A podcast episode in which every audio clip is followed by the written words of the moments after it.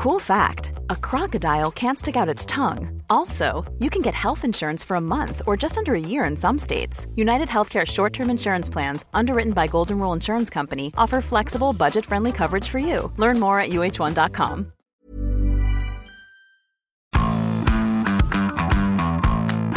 Bonjour à tous et bienvenue dans Zone Mixte, le podcast du service des sports de 20 minutes. Moi c'est Nicolas et je suis avec Julien. Salut Nico, salut tout le monde. Le taulier, il est là comme d'habitude.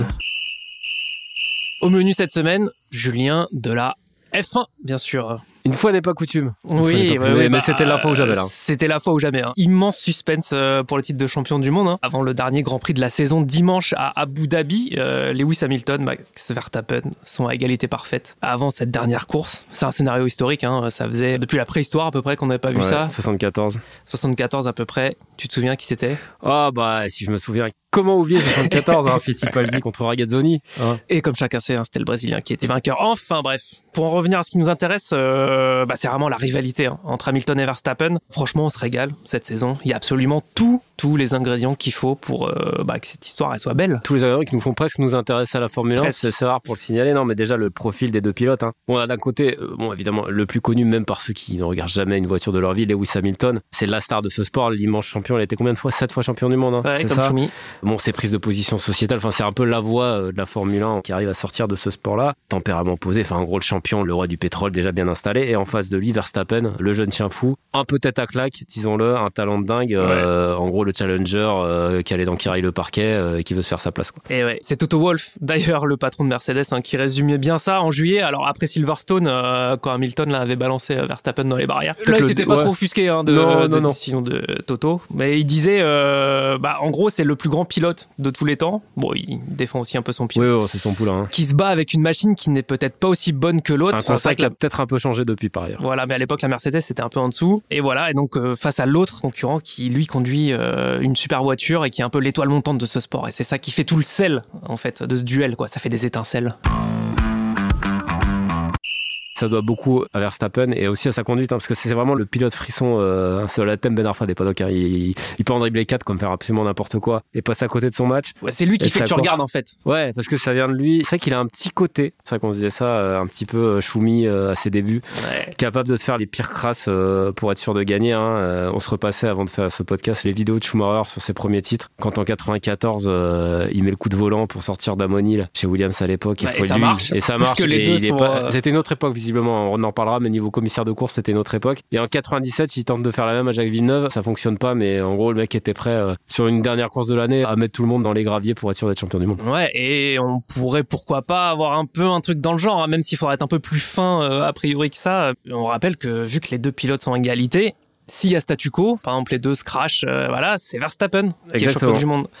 Parce qu'il a gagné 9 GP cette année, soit un de plus qu'Hamilton. À la différence de but. À la différence de but, tout à fait. Le goal average. Pour la première fois depuis quand même assez longtemps, parce que la F1, euh, on avait un peu perdu le fil, quoi. Euh, même si nous, on n'est pas les plus grands fans, mais à Monza, après Monza, on avait mm. déjà fait un papier hein, sur la rivalité entre les deux. On a eu Franck Montagny, euh, ancien pilote et consultant qui commande pour Canal. Il nous avait rappelé que c'était rare d'avoir deux pilotes capables de gagner le titre, qui soient pas dans la même écurie. Dans la F1 récente, depuis 20 ans, c'est quasiment jamais arrivé. Ouais, parce qu'on avait vu ça, bah, 2016 hein, déjà Hamilton, mais c'était contre Rosberg, donc son coéquipier. Et bah là, deux équipes engagées dans cette bataille, ça électrise un peu le truc. Enfin, il y a qu'à voir les vacheries qui s'envoient Red Bull et Mercedes depuis quelques mois là. Franchement, c'est quelque chose, quoi. Non, c'est sûr, et ça donne du piment à un rendez-vous qui, bon, la Formule 1, c'est pas que ça en était plus trop, hein, parce qu'il y a plein de choses qui ont rendu la Formule 1 plus attractive euh, ces dernières années, comme la, série Netflix. Ce qu'on a fait Canal aussi. Ce qu'on a, fait, on a déjà écrit là-dessus. Ce qu'on fait on avait aussi écrit là-dessus. Mais sur ce Grand Prix-là, c'est vrai qu'il y a quand même la crainte. Non, c'est pas du tout une crainte. Par ailleurs, ce serait vraiment le plus drôle. C'est que ça se finisse euh, en pugilat et que ça se décide pas vraiment sur la piste et que ça décide soit sur une manœuvre euh, immonde, soit sur une pénalité des commissaires, parce que c'est vrai qu'on l'a pas encore trop évoqué.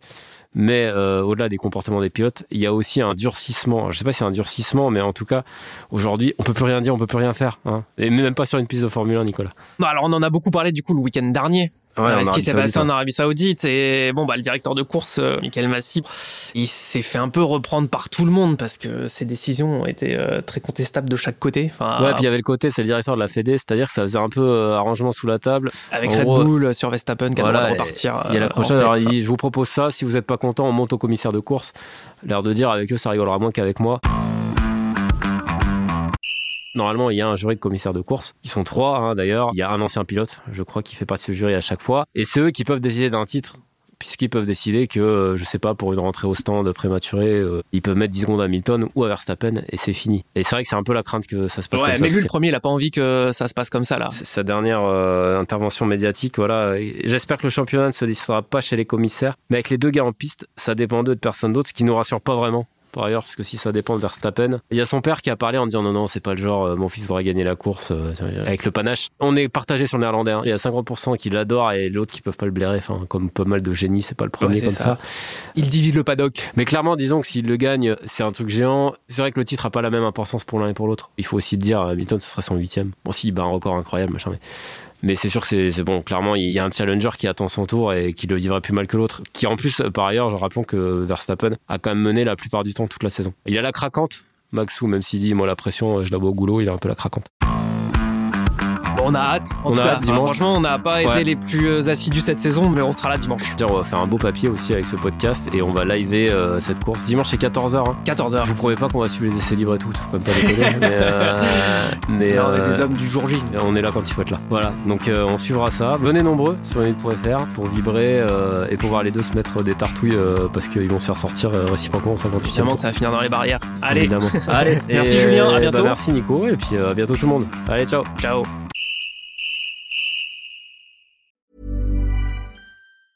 Hi, I'm Daniel, founder of Pretty Litter. Did you know cats tend to hide symptoms of sickness and pain? I learned this the hard way after losing my cat, Gingy. So I created Pretty Litter, a health monitoring litter that helps detect early signs of illness by changing colors, saving you money and potentially your cat's life. Pretty Litter is veterinarian developed, and it's the easiest way to keep tabs on your fur baby's health right at home. Go to prettylitter.com and use code ACAST for 20% off your first order and a free cat toy. Terms and conditions apply. See site for details.